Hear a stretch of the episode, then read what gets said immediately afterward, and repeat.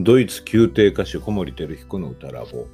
Etwas Neues、えー、最新情報の17回目の配信です、えー、今日のですね、あの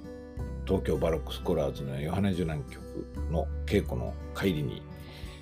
えー、お話ししたのであの移動中に歩いてる最中に撮ったもんですから背景音が随分入ってますが、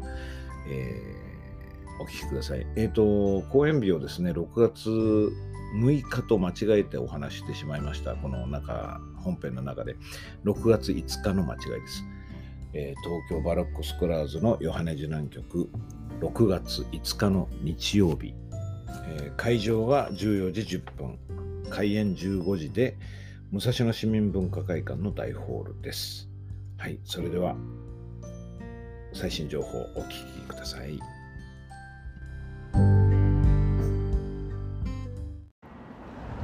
はい、えー、ドイツ宮廷歌手の小森輝彦の歌ラボのですね、えー、これは Etwas Neues でまっすぐに配信しようかなと思っています。えー、っとですね今、えー、東京バロックスコラーズのヨハネ受難局の最初の稽古の帰りです。道を歩きながらお話ししているので背景音がうるさくてすいません。いやー素晴らしい。体験をさせていただいてます。あの、前にちょっとお話はしてると思うんですけど三沢先生とは僕付き合いが長いっていうかあの付き合いが長いっていうのも変かな。あの、学生の頃からお世話になっていてそれで学生の頃はまあ合唱指導者とあの、まあ、オペラの授業でお世話になってたんですけれどもそれからまあお仕事でもご一緒してそれでバッハで共演したのは本当25年26年前かな、えー、っと僕が留学してる頃に三沢先生があの名古屋の合唱団の皆さんをドイツに連れてきてクリスマスオラトリオをされたんですよ。でその時シュトゥットガルトとベルリンで僕は一緒にやらせていただいて、えー、バスソロをやったんですけどもまあ、それはクリスマスオラトリオだったのでもしかしたら今と三沢先生のそのバッハに対するその演奏スタンスみたいなのもちょっと違ったのかもわからない。ちょっと分かんないんですけども。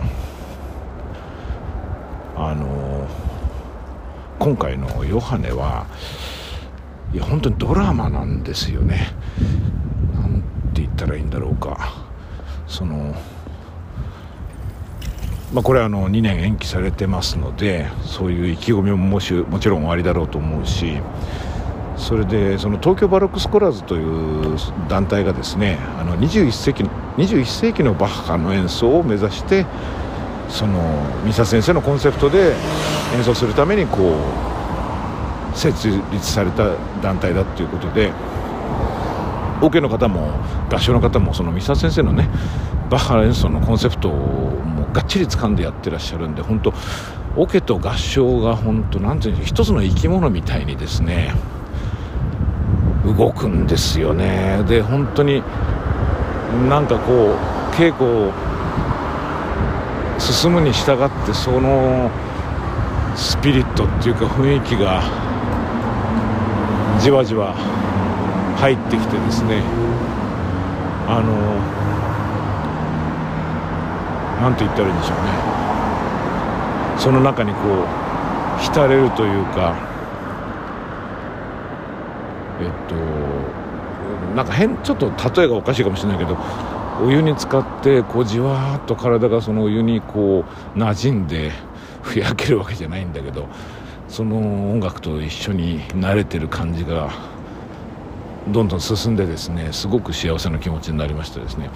でそのえっとまあ、練習自体はその延期になる前にですね2年前ですねあの三沢先生と一緒に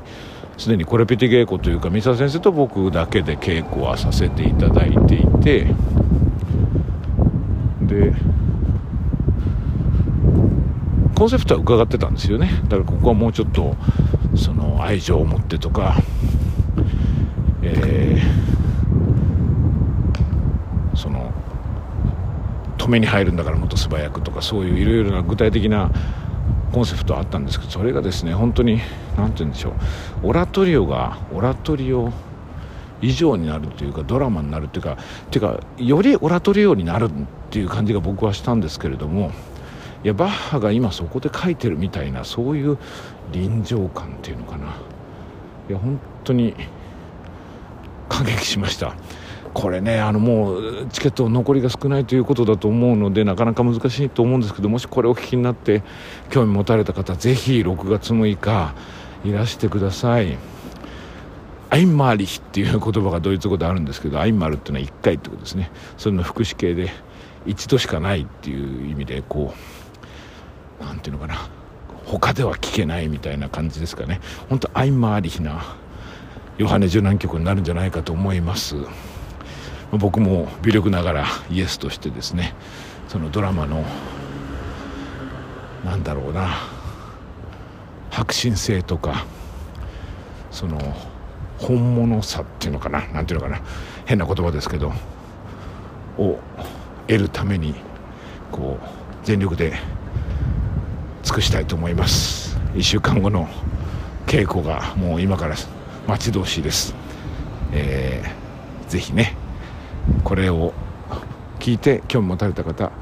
あの問い合わせしてみてください。まだチケットがあるかもしれません。はい。エトバスノイエスということで最新情報でした。